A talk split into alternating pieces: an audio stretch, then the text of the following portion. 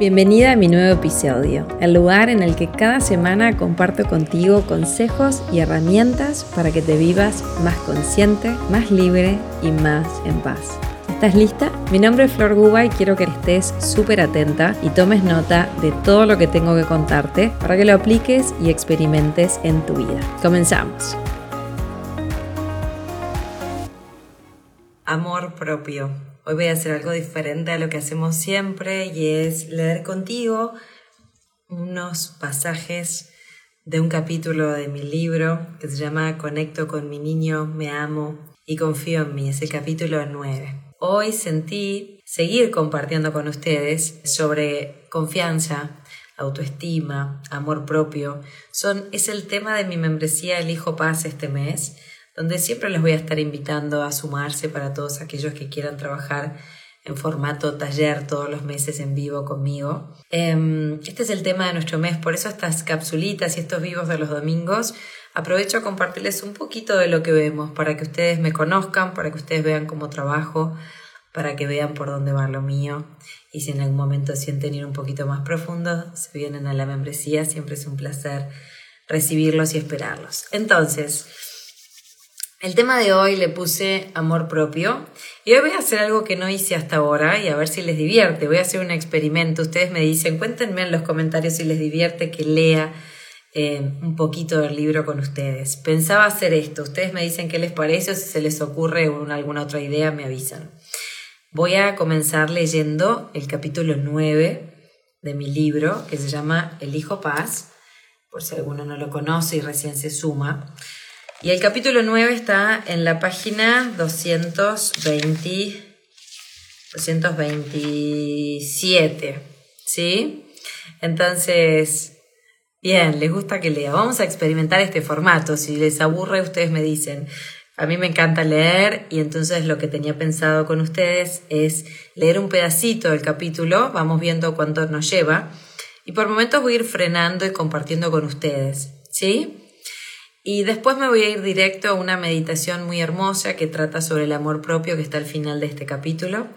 Y es una manera también de que vean de qué va libro, cómo escribo, cómo hablo, y vean si les llega a su corazón. Este es un capítulo muy personal.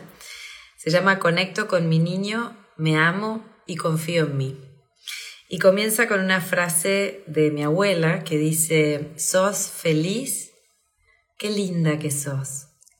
Esta es una frase que me decía mi abuela Raquel Rubano, que falleció hace unos años ya, en sus últimos días, eh, en un momento que estábamos en el CTI. Ella ya estaba inconsciente y cuando abría los ojos solamente me miraba y me decía, Flor, qué linda que sos, sos feliz. Y cerraba los ojos y se volvía a dormir. Y fue una escena que me impactó tremendamente. Ahora creo que acá en algún momento del libro hablo de esto, así que bueno, vamos a comenzar. Y dice así, como ya te compartí antes, nací con una mano más pequeña que impactó mi vida de maneras que aún hoy descubro. Siempre me dije que no me afectaba nada y que lo tenía superado, aunque eso no es verdad. Aún sano mis heridas.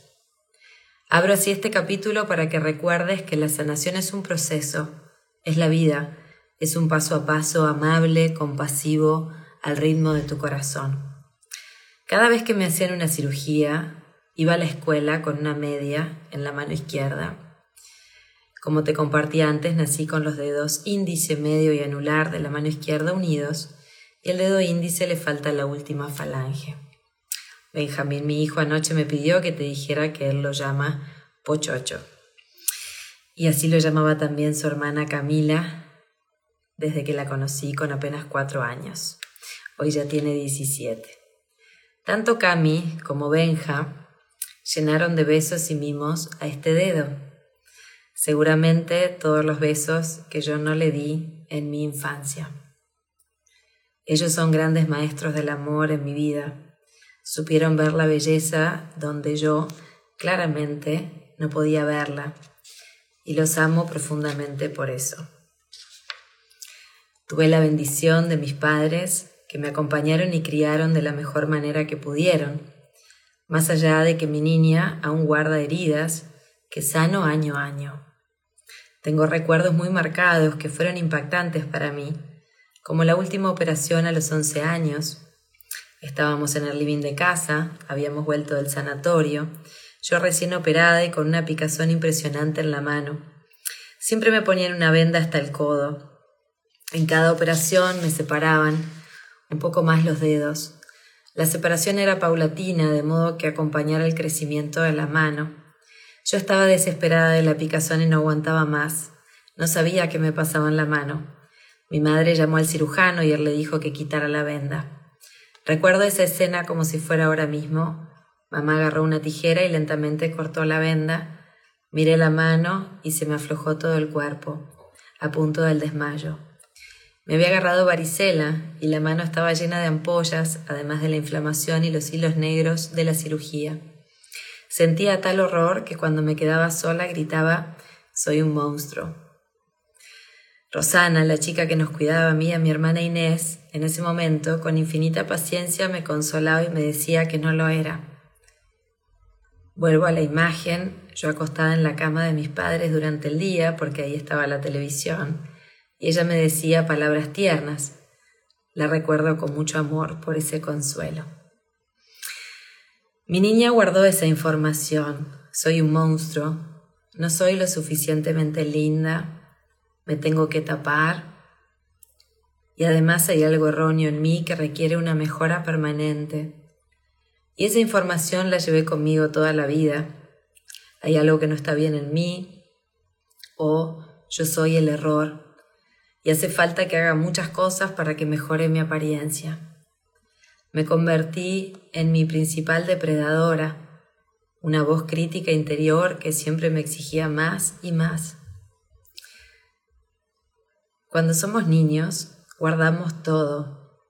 Somos esponjas y las vivencias que más nos impactan quedan en el inconsciente y llevan las riendas de nuestra vida hasta que las traigamos a la conciencia. Esa información que recibió mi niña impactó tremendamente mis relaciones interpersonales. Era una niña asustada que se sentía sola en un mundo hostil. Solo buscaba que la reconocieran y le dijeran que era linda, ya que ella no se reconocía ni se veía así. Un día, gracias a la terapia, descubrí que para la niña que fui, esas personas vestidas de celeste en ambientes fríos y desoladores, que me pinchaban el brazo o la mano sin mis papás o alguien que me protegiera y acompañara, marcaron la manera en la que me moví y muchas veces aún me muevo, me muevo en el mundo. La sanación continúa para mí, así que no me idealices. Todos estamos en el camino de retorno al corazón. Sanas una parte y luego ves que hay otra capa y otra capa. Por eso te repito, que todo este trabajo se hace con mucho amor, mucho respeto, paciencia y compasión. Claro que estoy mucho más despierta, consciente y con mucha comprensión de esta historia, gracias a todo lo que profundicé en mí. Por eso hoy confío y la comparto contigo. Más allá de que a veces saltan matices o pequeñas reacciones cotidianas que me muestran que aún hay sanación por delante. Y es perfecto, lo abrazo todo y le doy un lugar. Te comparto fragmentos de mi historia para que te mires en este espejo y gradualmente, con mucho amor y compasión, te animes y reconozcas a ese niño o niña que vive en ti. En los últimos años me sumergí en una transformación completa de mi vida. Abracé a mi niña, la amé con toda mi alma, Le di todo lo que necesitó y no tuvo en los momentos más dolorosos. Le dije que es bella tal y como es y que merece todo el amor del mundo. Y aún lo hago cada vez que mi niña amada me lo pide. Que este capítulo en el que nos adentramos te reencuentre con tu niño interior y que desde su inocencia y sus ganas de juego y diversión llene tu vida de amor, disfrute y compasión. Esa niña me trajo hasta acá. Gracias a ella te escribo. Gracias a ella me encontré conmigo. El abrazo a todas y cada una de nuestras partes es el regalo más divino que nos podemos dar. Dedico este capítulo al niño que fuiste y que aún habita en tu interior. También lo dedico a mi niña y a mi hijo, que me enseña a que cada vez sea más inocente como una niña. Es un capítulo para que recuperes a ese niño que habita en ti, lo ames, lo beses, lo abraces y le digas, estoy aquí para ti, ya no vas solo, sola. Crecemos y perdemos el contacto con el niño que somos porque creemos que ya no está. Así que hoy es el reencuentro con él. ¿Preparada? Nunca es tarde para tener una infancia feliz, decía Milton Erickson. Em, hmm. cuando, cuando leo mi libro, eh, Todavía me, emociono mucho. No, no he leído, no lo he leído tanto desde que está impreso y cuando lo agarro y lo empiezo a leer me, me moviliza muchísimo. Así que gracias por escucharme y por sostenerme. y acá dice, claves para que te ames y sanes tu autoestima. Está claro que el amor de tu vida sos tú mismo, aunque muchos de nosotros no lo vemos ni lo sentimos. Sin embargo, sin embargo, esperamos que los demás nos amen. Les pedimos que nos den lo que nosotros no nos damos. Es importante que recuerdes que para el inconsciente no hay un otro, siempre somos. Ahí volvió. Ahí está volviendo, me pasé a datos a ver si había fallas con, con internet. Avísenme cuando me vean de vuelta. A ver. Voy a esperar a que se vuelvan a conectar. Ahí volvió, se cortó. Gracias por todos los mensajes divinos. Ahí me pasé a datos. Se ve que el wifi estaba fallando. Bueno, gracias por los mensajes. Mm, bueno, sigo. Todo habla de mí, todo se relaciona conmigo. Dice, es clave para la transformación y el reencuentro con nosotros que aceptemos esto con amor y compasión. Muchos de nosotros aún esperamos a que llegue a nuestra vida alguien que nos valore de verdad. Y nos encontramos una y otra vez con la misma información. Nadie me valora. Cambia la persona, pero la información es la misma. Mi pareja no me aprecia, no me ve, no me respeta. No nos damos cuenta de que muy profundamente hay creencias inconscientes arraigadas que nos dicen que no valemos lo suficiente como para que nos amen, nos miren o nos respeten. Si nos hacemos responsables, recuperamos el poder.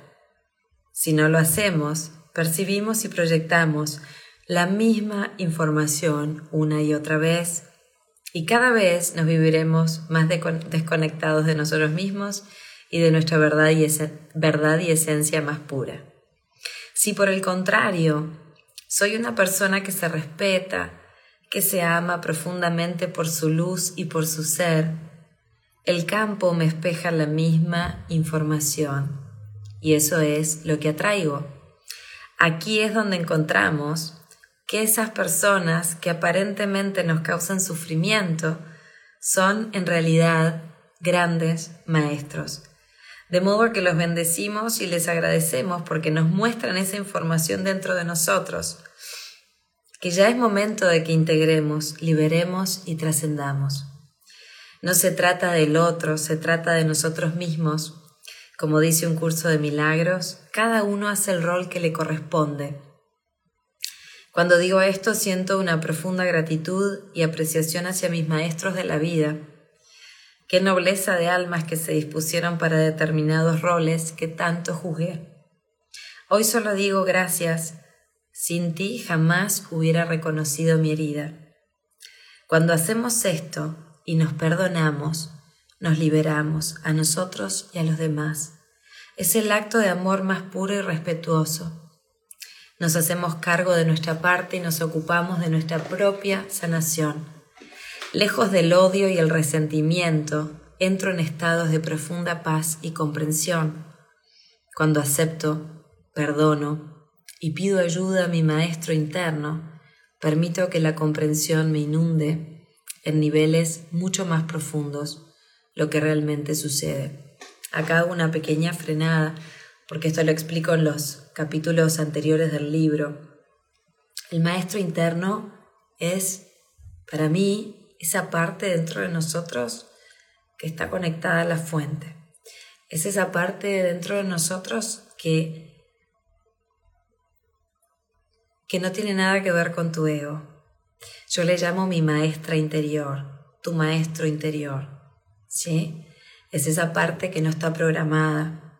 Es tu esencia más pura, es el amor más puro. Entonces, cuando le pido ayuda a esa parte dentro de mí, es cuando encuentro una guía mucho más verdadera, auténtica, amorosa, inocente, neutra. ¿Sí?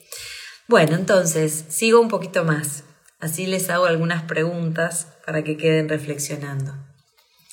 En mi caso transcurrió mucho tiempo y mucho sufrimiento antes de que descubriera que la autoestima es un estado de coherencia conmigo misma. Esto lo vimos en uno de los vivos de la semana pasada. Cuando estás en coherencia, logras que tu sentir, tus pensamientos y tus acciones estén alineados. Esa alineación permite que nos reencontremos con nuestra esencia y por fin nos autorrealizamos. La autoestima es un respeto profundo hacia ti mismo y sobre todo un respeto profundo a la luz que habita en ti, al ser que sos, a tu esencia más pura, a tu chispa divina. Si siento ese respeto por mi esencia, respeto también la esencia y la chispa de luz en los demás. Y ya no me pierdo en los personajes que cada uno actúa, porque veo más allá de esos personajes. Los primeros que me enseñaron eso fueron mis maestros cabalistas, aunque esta comprensión me llevó muchos años y experiencias. Hoy tímidamente aún lo hago. Cada uno hace su viaje y su proceso. Entonces, te voy dejando algunas preguntas. Acá en el libro le llamé preguntas para que vuelvas a tu esencia. Si este es un capítulo que es como que vamos entrándole de a poquito a esto de la autoestima, el amor propio. Y quiero llegar contigo hasta, hasta tu nacimiento. Vamos un poquito más, ¿sí? Entonces, algunas preguntas como para que mientras que me vas escuchando, y si no estuviste en los vivos de la semana pasada, empieces a hacerte con toda esta información que te acabo de dar. Preguntas para que vuelvas a tu esencia, se llama. Y dice así, ¿me valoro? ¿Cómo? ¿Me respeto? ¿Cómo? ¿Confío en mí? ¿Cómo me nutro? ¿Qué creo acerca de mí mismo? ¿Qué me digo? ¿Soy mi mayor fan o mi gran depredador? Pueden anotar si quieren en los comentarios y aprovechar hacer este vivo así como si fuera un taller. ¿Cuál es mi diálogo interno? ¿Qué idea tengo de mi verdadera esencia? ¿Quién soy? ¿Qué no soy? ¿Cuál es mi propósito en la vida? ¿Para qué estoy acá? ¿Aprecio el ser que soy? ¿Aprecio la luz en mí? ¿Voy solo o voy con la vida, con el universo, con Dios? ¿Cómo me relaciono con mi ser y con algo más grande que yo? ¿Qué personas atraigo a mi vida? ¿Y qué dicen de la información que llevo en mí? ¿Me respetan? ¿Me valoran? ¿Cuál es mi percepción con relación a esto? La manera en la que te relacionas contigo y con el ser o luz en ti es la manera en la que te relacionas con los demás. Sentí y reflexiona esto unos minutos, respiralo desde el corazón y anota todo y decite la verdad. Esto no es una carrera, date el tiempo que tu proceso necesite. Y acá el capítulo sigue, voy a leer un poquito más, mientras que ustedes van ahí como reflexionando sobre todo esto y habla de nuestra herida de nacimiento y dice así, construimos la autoestima a partir de lo que experimentamos en la infancia. Lo que sentí, lo que conocí, lo que vi, lo que aprendí, En la adultez, la toma de conciencia de nuestra reconstrucción depende de nosotros y no de los demás. ¿Cómo llegamos a este mundo? Y acá te dejo un, un extracto del libro para que investigues un poco. ¿Sabes cómo llegaste al mundo? ¿Alguna vez hablaste de esto con tus padres? El nacimiento es la primera herida de separación. Estamos unidos y fusionados a nuestra madre y de repente nacemos, nos cortan el cordón y nos separan físicamente. Sin embargo, recordemos que emocionalmente estamos fusionados a ella. ¿Cómo vivió tu madre el embarazo? ¿Cómo se sentía? ¿Estaba acompañada de tu padre? ¿Se sentía amada y respetada? ¿Se sentía alegre o triste? ¿Cómo era el ambiente emocional en tu hogar? ¿Qué sucedía en ese momento? Somos esponjas, todo lo que mamá sentía lo guardamos en el inconsciente. Y luego llega el parto y lo mismo, ¿cómo llegamos a este mundo? Y cómo lo vivió y experimentó mamá es clave para que nos comprendamos.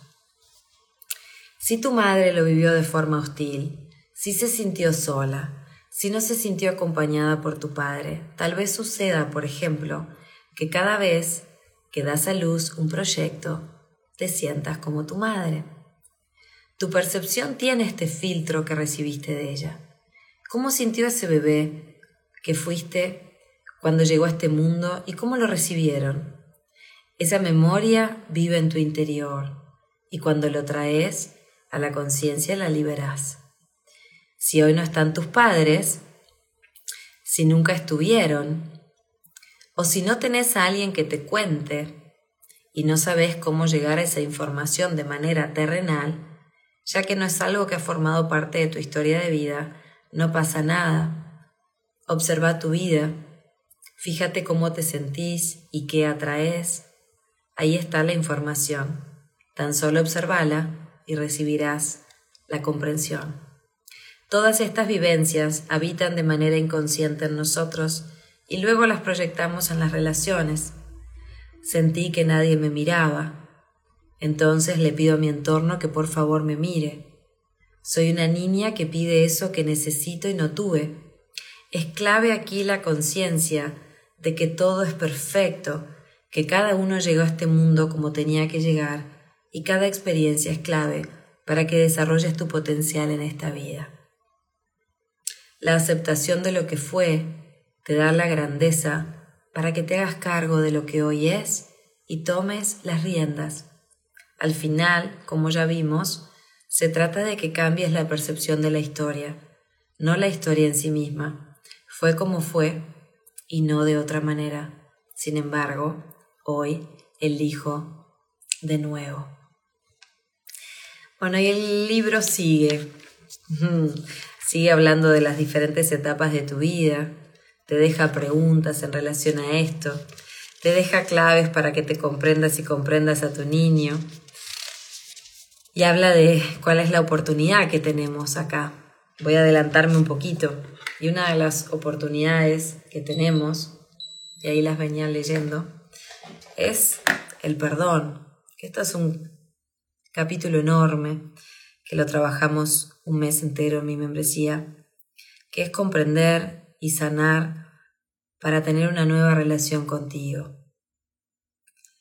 Comunicarte con tu niña, con tu niño, darle todo eso que necesitó y no tuvo. Y, mm, y acá te dejo un montonazo, un montonazo de herramientas que están todas en el libro para ir trabajando todos estos temas en mayor profundidad. Entonces, ahora las voy a leer, ¿sí? Los comentarios. Y después hay otra parte que habla de la autoestima y la pareja. Es súper completo este capítulo. Y algunas claves para que te ames y confíes en mí, que en los vivos de la semana pasada y la anterior les dejé un montón de esto, así que hoy no lo voy a repetir. Hoy quería traer esta conciencia, contarles un poquito de mi historia para que vos veas, ¿sí? Cuál fue tu historia y de dónde viene tu patrón de comportamiento. Todos tuvimos historias diferentes, ¿no? Entonces, eh, ahí, por ejemplo, yo las leía y las que no tienen a sus papás o no los tuvieron, algo que yo aprendí mucho es a...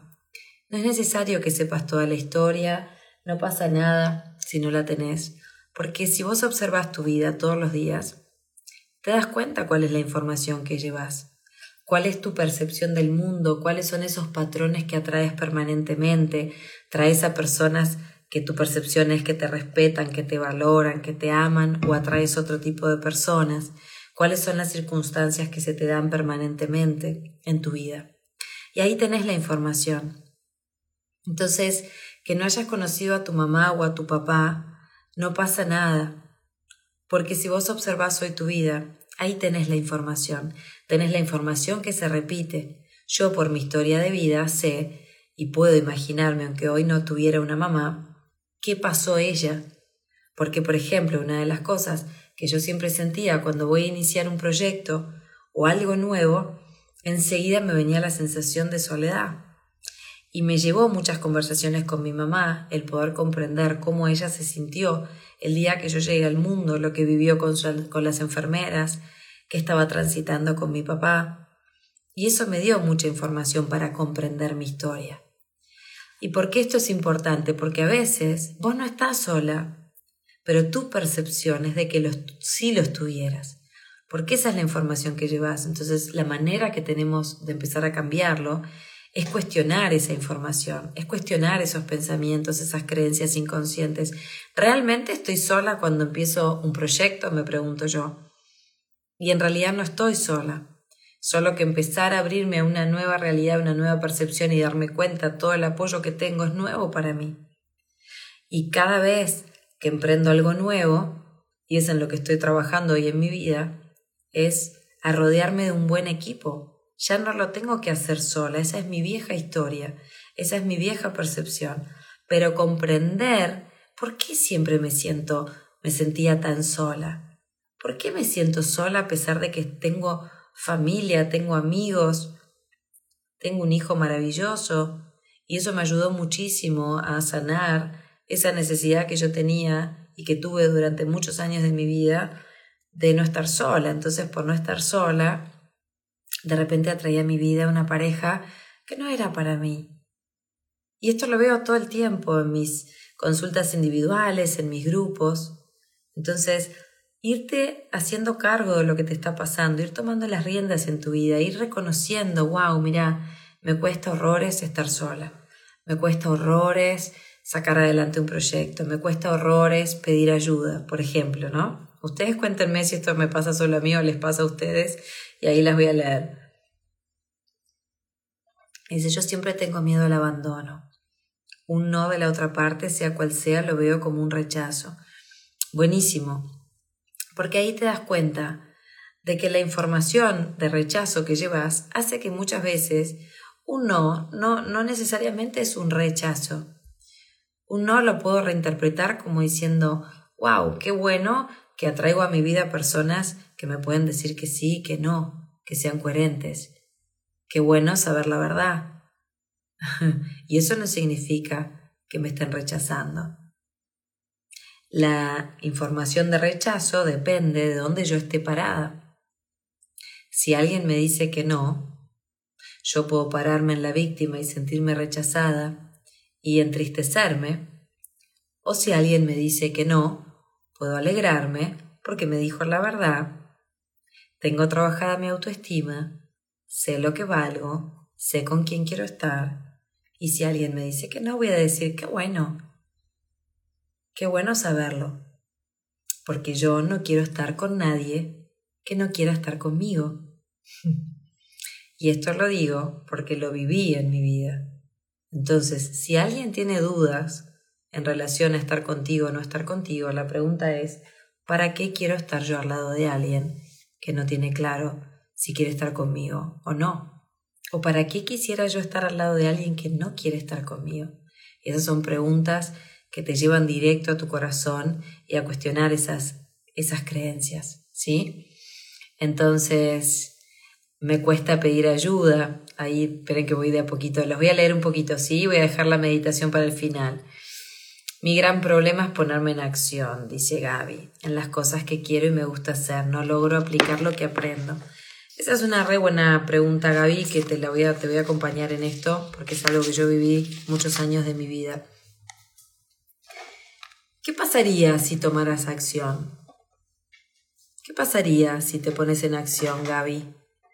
¿Qué pasaría si hicieras lo que querés hacer?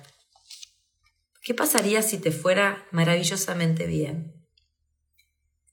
¿Qué pasaría si te enfocaras en ese proyecto que querés para vos? ¿De qué maneras cambiaría tu vida? ¿Qué pasaría si te comprometieras contigo de una vez? ¿Qué pasaría? ¿A quién siente tu inconsciente que puede llegar a decepcionar si hace eso? Porque las personas que no encaramos los proyectos hmm, es porque al final hay una falta de compromiso con nosotras. Pero esa falta de compromiso es porque hay una información inconsciente que te frena. Entonces, fíjate qué es eso que querés lograr Fíjate cuál sería, no sé si es un proyecto, o lo que sea, y hacete estas preguntas. ¿Y para qué me freno? Yo siempre hago el cuento de mi libro, ¿sí? Lo voy a repasar, capaz que, capaz que ya me lo escucharon hacer, pero esto es para Gaby. Yo siempre había soñado hacía muchos años con que quería escribir un libro. Había estudiado con muchas mentoras americanas que admiraba profundamente y todas tenían sus libros, ¿sí? Y yo soñaba con tener un libro mío en la mano y dar talleres y compartir como lo estoy haciendo hoy. Y lo soñaba hace muchos años, Gaby. Y siempre cuento la anécdota de que cuando estaba en mi lugar de mayor servicio, en plena pandemia, cuando no estaba pensando en mí, cuando estaba pensando en dar, en compartir lo que yo sabía hacer, todos los días prendía mi cámara y salía en vivo para dar este tipo de charlas y poder acompañar a todas las personas que estábamos en pánico, encerrados en nuestras casas. Y así todos los días prendía la cámara y me paraba en mi lugar de mayor servicio. Todos los días decía, Dios, universo, ¿qué tengo para compartir? ¿Qué puedo dar? Prendía la cámara y me dejaba inspirar y, y todos los días improvisaba con lo que me viniera. Resulta que de hacer eso un buen día me llama Editorial Planeta y me dice, Flor, te venimos escuchando y creemos que vos ya tenés un libro, solamente hay que escribirlo. Y no lo podía creer. En el momento que menos lo esperaba, me llegaba la propuesta de la editorial para escribir mi primer libro. Ese era el sueño de mi vida. Lejos de lo que creía que iba a suceder, Gaby, esto es para Gaby, para todos los que dejen para adelante sus proyectos, me bloqueé. No lo podía escribir, todos los días me decía una mentira, una gran mentira que nos decimos muchos, y es no tengo tiempo. No tengo tiempo para escribir, no doy abasto, no puedo con todo, este, tengo un montón de cosas, no encuentro el espacio para escribir mi libro, y sin embargo era lo que yo más quería. Entonces me empecé a cuestionar, empecé a cuestionar esa creencia de no tengo tiempo, que es una creencia que la trabajo mucho en desmantelarla, porque yo siempre me contaba esa mentira. Y, me frustraba mucho porque me decía, wow, Flor, soñaste durante años tener un libro. Te sucede lo que generalmente no sucede y es que la editorial te venga a buscar. generalmente lo que sucede es que vos presentás una propuesta a una editorial que recibe muchísimas propuestas y te dicen si está bueno o no, seguí probando. Y entonces me llevó como dos años escribirlo. ¿Y sabes qué me di cuenta, Gaby? En el fondo, que la que siempre había soñado con escribir un libro era mi mamá. La que era famosa y reconocida era mi mamá. Y mi mamá había soñado muchos años de su vida escribir un libro, no lo había hecho. Entonces había una parte muy inconsciente que era muy leal a mamá, una niña muy leal a mamá. Y esto es todo a nivel inconsciente, que no escribía el libro porque la que iba a escribir el libro era mi mamá, no yo. Y hay mil maneras de hacer esto. Entonces, por eso también yo le preguntaba a Gaby, Gaby, ¿a quién decepcionarías si tomaras las riendas de tu vida y te comprometieras contigo, tus proyectos, lo que sea que soñás? ¿A quién crees que decepcionarías? Porque son todas creencias inconscientes que una vez que las empezás a trabajar, y este mes y el mes pasado en mi membresía estamos trabajando mucho en esto porque yo voy viendo que es en donde más nos trancamos todos y hay que aprender a desafiar las creencias, hay que desarticularlas, hay que transformarlas para justamente salir de ese lugar. Entonces, para todos los que dejan para adelante, para todos los que no se dan el espacio para hacer lo que realmente les cambiaría, empezate a preguntar esto, ¿quién sería yo si hago todo eso? ¿En quién me convertiría si me enfoco en mis proyectos? ¿En quién me convertiría si me fuera bien en, mis sueños? Entonces quédate ahí pensando, ¿para qué sigo postergando esto? Porque siempre hay una intención positiva detrás de cada comportamiento. ¿Para qué sigo postergando esto? ¿Cuál es el beneficio oculto de seguir postergándolo? Y ahí es donde tenés que ir hacia adentro y decirte la verdad. No hay otra. Y esto nos pasa a todos, ¿eh? eh cuál es mi beneficio, por ejemplo, de no delegar. ¿Cuál es mi beneficio de entender que hoy a mí me está pasando, fruto de practicar todo esto que les comparto? Em, yo empecé a comprometerme muchísimo conmigo, conmigo y con algo mucho más grande que yo. Y trabajo mucho en mí. Todo lo que escribí en este libro y todo lo que les comparto en estos vivos es lo que yo vivo, no es teórico, es mi experiencia. Es lo que trabajo con ustedes en la membresía. Y muchas veces no me sale y muchas veces quedo ahí en, en la oscuridad. Pero voy aprendiendo a salir adelante, a trascender mis propias limitaciones, mis propias creencias. Estoy todo el tiempo trabajando esto. Y, ahora me está pasando que fruto de hacer todo esto, estoy creciendo. El libro está ahora en su tercera edición en imprenta. Ayer me avisaron, yo les compartí ahí un reel. Em, yo no me lo puedo ni creer. Entonces, ¿por qué les cuento esto? Porque esto me está desafiando a ir a otros lugares. Hoy necesito ayuda. Estoy evaluando sumar más personas a mi equipo porque no doy abasto y porque siento que yo quiero estar en mi lugar de mayor servicio. ¿Cuál es mi lugar de mayor servicio? Este, estar acá con vos, prender la cámara, generar contenido, crear cursos, desarrollar todos los meses mi membresía. hay un montón de cosas que hoy hago que las puede hacer otra persona.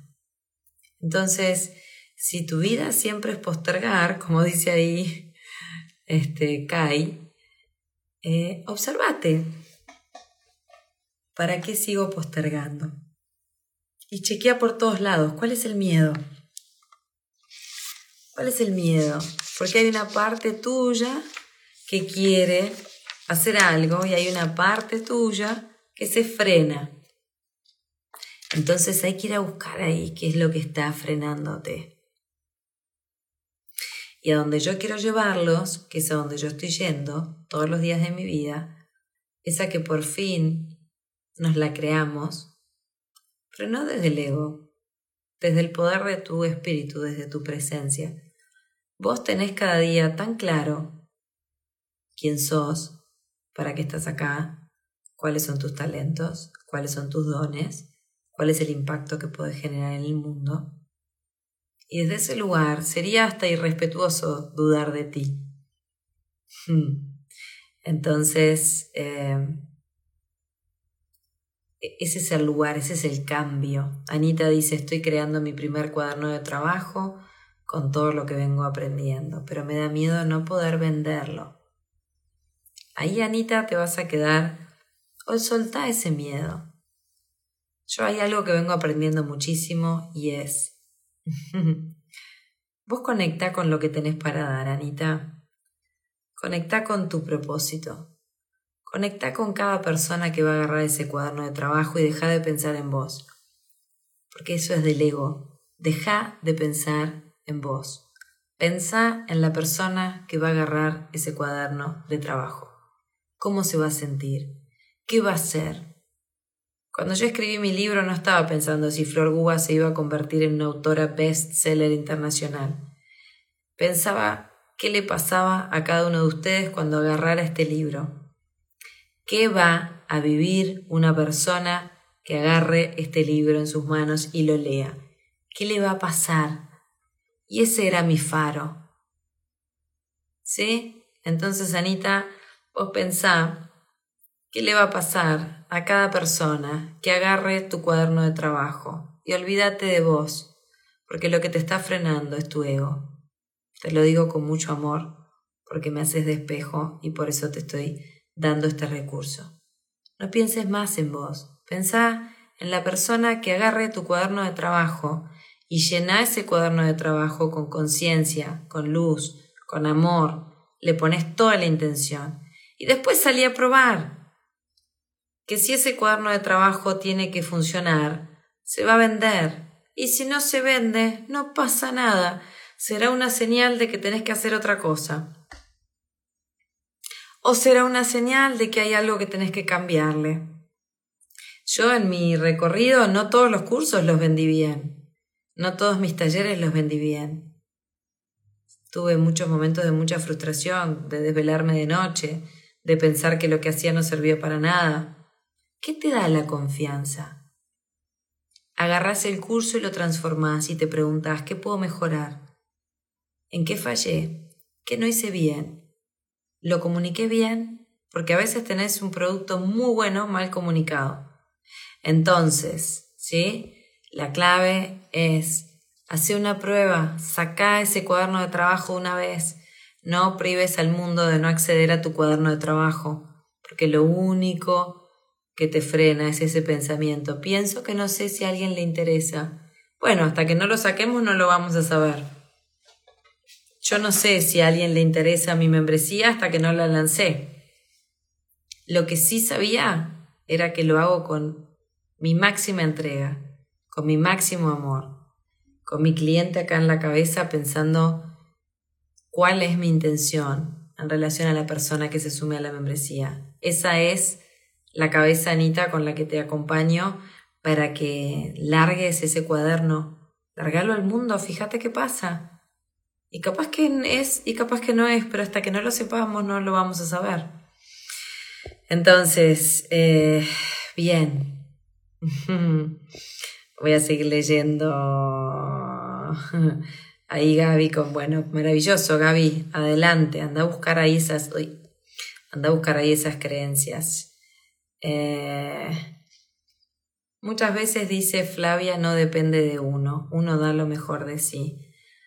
Es, esa es una frase, a veces sí puede ser que no dependa de ti, pero siempre va a depender de ti, porque si hay una puerta que se te cierra, va a haber otra que la vas a abrir vos.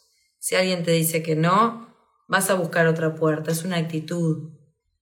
Es una actitud de éxito, éxito de tu corazón, de tu espíritu. Yo tengo un objetivo en mi mente y no paro hasta que lo logro. Y si no lo logro en el camino, me voy a dar cuenta que quizás ese no era el objetivo. El objetivo se va cambiando en el camino pero sí siempre va a depender de mí cómo me voy a sentir y qué voy a hacer al respecto. Se me cierra una puerta, voy a abrir otra. Se me cierra una puerta, voy a trabajar con mis creencias. ¿Qué parte de mí las está cerrando? Nunca es el otro, siempre es un espejo de mi estado de conciencia lo que está pasando. Y cuando algo no me sale, o cuando sigo atrayendo el mismo tipo de información, el mismo tipo de persona, lo que sea en la vida, vas a frenar y te vas a preguntar, ¿Dónde resuena esto en mi historia? ¿Para qué está pasando? Porque si la creencia es que no depende de mí, estás en el horno, porque siempre va a depender de otra persona y ahí te quedas. Entonces, con mucho respeto te invito a que dependa de ti tu actitud frente a lo que está sucediendo. Y si el otro te dice que no, o si el otro te dice que no a tu proyecto, que no a una oportunidad, Gracias, gran maestro, porque voy a buscar la otra oportunidad. Gracias, universo, porque me estás mostrando que no es por acá. Y muchas veces una puerta se te cierra y vos estás obsesionado con una puerta o con una persona o con un proyecto y hay un mundo al lado que no lo ves porque tu ego te dice que tiene que ser por ahí. Y nos queremos tan poco cuando hacemos eso, llevándolo al tema que hoy nos une. Nos queremos tan poco porque la vida tiene un mundo acá al costado y vos estás tan obsesionado con que es por allá y acá al lado están pasando un montón de cosas y tu ego te tiene que convencer que, no sé, si vuelvo al caso de Anita, ah, no, pero es el cuaderno de trabajo, pero yo quiero sacar el... Capaz que la vida te va a decir, mira, no, ya lo probaste, eh, estoy inventando, ¿sí? Capaz que el cuaderno de trabajo es para un hobby y hay otra oportunidad de laburo para vos. O capaz que no, o capaz que Anita sacó el libro, el cuaderno de trabajo y se le cerraron mil puertas, pero va a abrir otras. Y esto está en todos los libros. Si ustedes se fijan, todos los autores famosos, desde un Harry Potter hasta un montón más, no, no les abrieron la puerta de entrada. O sea que si se hubiesen fijado en eso, no hubiesen logrado nada de lo que lograron. Se les cerraron un montón de puertas, salieron a buscar otras. Entonces, em, eh, Confiar en los demás también es saber que yo valgo, dice Euge, y que a alguien le intereso. Uy, casi tiro el mate. Eh, Silvana dice, sé que hay algo más que quiero hacer, pero aún no descubro mi propósito. Silvana, en el libro hay un capítulo entero de propósito que te recomiendo leer, en mi membresía también. Em, a ver, ¿qué más? Acá Euge dice, crecí en una familia con tantas mentiras que me cuesta creer en las personas. Es normal, cuestión de irlo trabajando, por lo menos ya sabes de dónde viene la información y ahora depende de ti empezar a confiar. La clave es que vos siempre te digas la verdad. Por ahí arranca todo, Euge. Eh, recuerdo cuando tenías 39 y hablabas cumplo 40, me pasó cuando cumplí 40, quería un cambio y no sabía cómo empezar. Bien. Em, ¿Qué más? Mm. Ahí ya lo leí. Acá Claudio dice, Flor, lo que comentas lo veo como víctima o protagonista trabajar con el arnés espiritual, que sería que te dejaría en paz a pesar del resultado. Em, no entendí el comentario, Claudio, ¿cuál sería la pregunta? Escribímela de vuelta si podés. Eh, gracias, Flor, dice Euge. No, gracias a vos. bueno, ahí se están acordando de mi cumpleaños de 40, sí. Este año cumplo 43, así que pasa un montón. Hola, dice, estaba en una religión, me fui por momentos quiero volver, por otros no. bueno, ahí tenés que chequear si esa religión en la que estabas está alineada con tus propósitos, con tus valores, ¿sí? Y de ahí ves si te cierra, si no te cierra. Eh, ¿Qué más? Mariel dice libro. Bueno, me olvidé que tenemos la meditación hace una hora que estamos acá. ¡Wow! Se me voló la hora.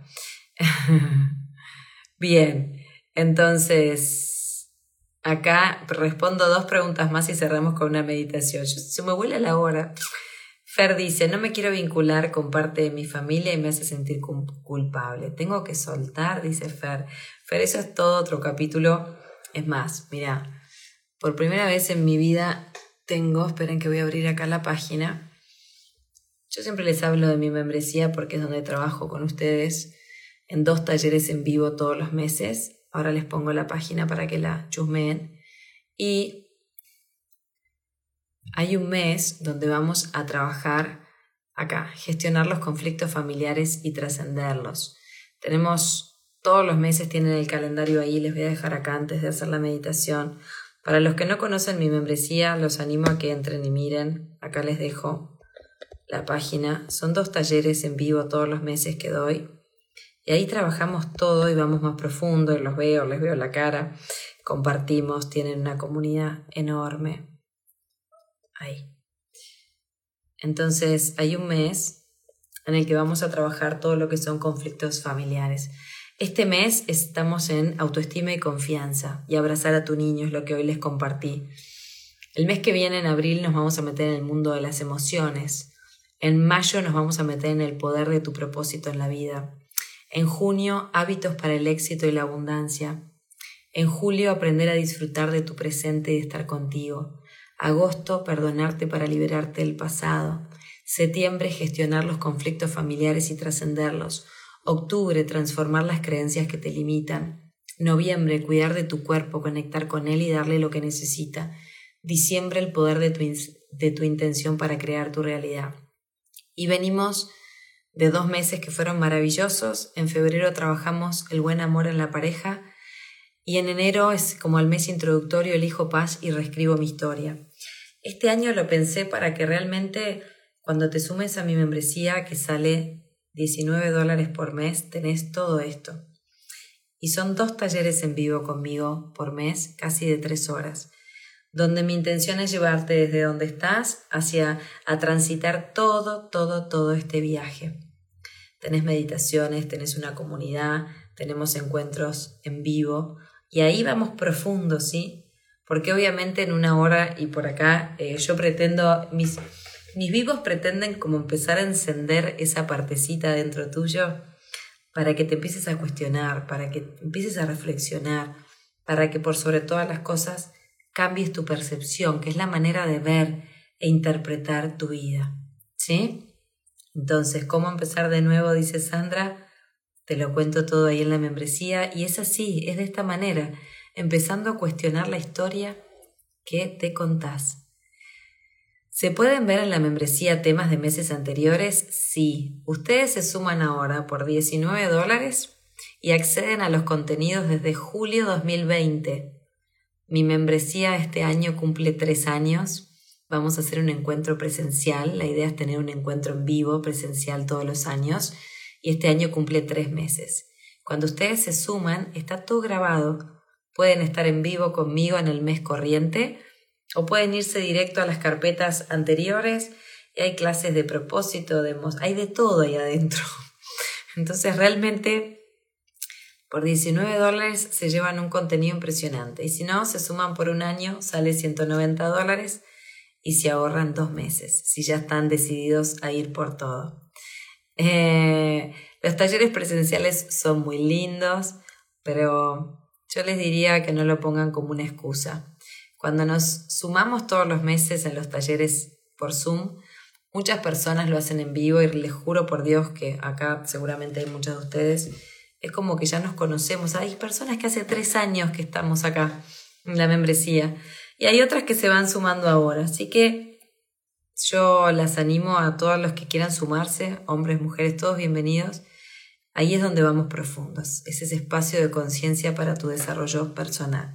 Todos estos vivos yo intenciono dejarles siempre algo y después los que quieren profundizar se meten en este viaje. Yo lo que sí les puedo asegurar es que si hacen los ejercicios, ustedes entran ahora y en un año tienen la posibilidad de cambiar por completo tu realidad, quién sos, traer una comprensión a tu vida que antes no tenías, vas a meditar, vas a trabajar con un grupo maravilloso.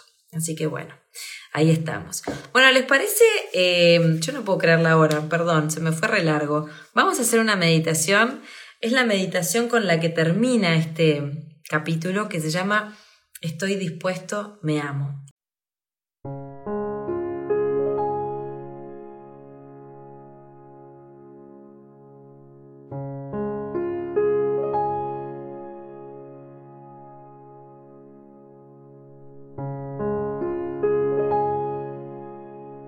Hola, soy Flor Guba y esta meditación que vamos a practicar juntos se llama Estoy dispuesto, me amo.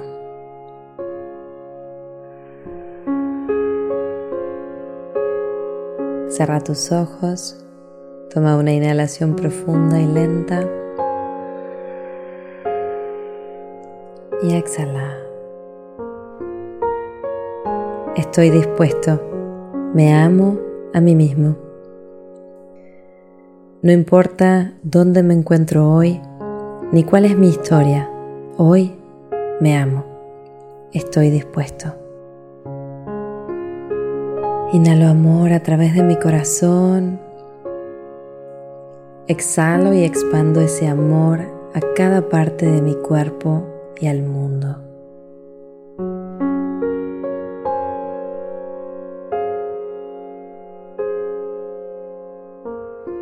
Inhalo amor a través de mi corazón.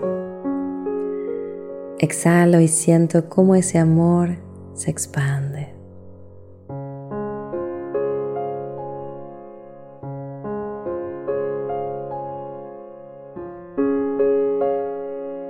Hoy sé que reinterpreto la historia de mi vida desde una percepción amorosa.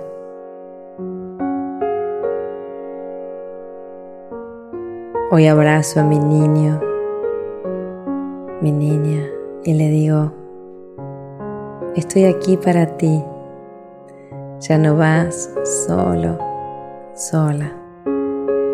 Te amo, te veo, te abrazo, te siento.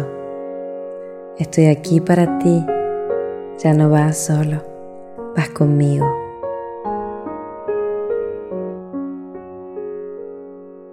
Y respiro. Hoy elijo y reinterpreto la historia de mi vida desde una percepción amorosa. Hoy estoy dispuesto. Me amo.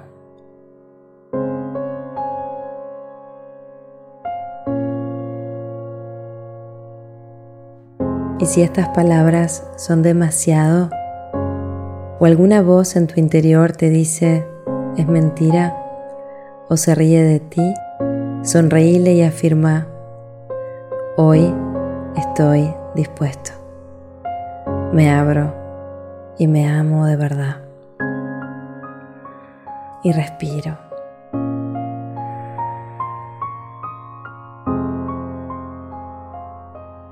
Me perdono por todas las veces que no me traté a mí mismo con amor. Hoy comprendo que no supe y que no fue posible que lo hiciera de otra manera. Y suelto esa historia. Y respiro.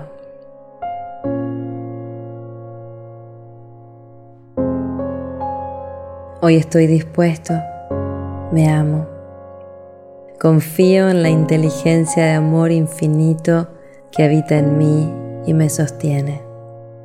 A esa inteligencia me uno ahora y le pido que me lleve a la experiencia del auténtico amor. Inhalo. Exhalo. Hoy estoy dispuesto. Me amo. Gracias. Gracias. Gracias.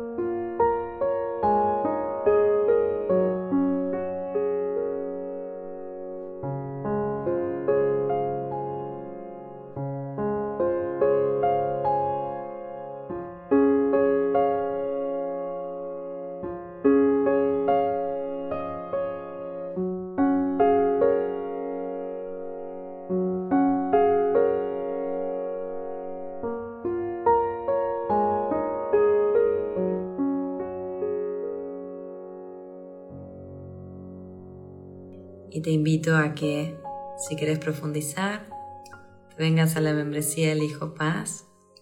Acá te dejé la web. Te invito a que consigas el libro que está en todas las librerías del Uruguay, El Hijo Paz. Si estás en el exterior, te vas al link que hay en mi perfil y podés conseguir la versión digital en Amazon.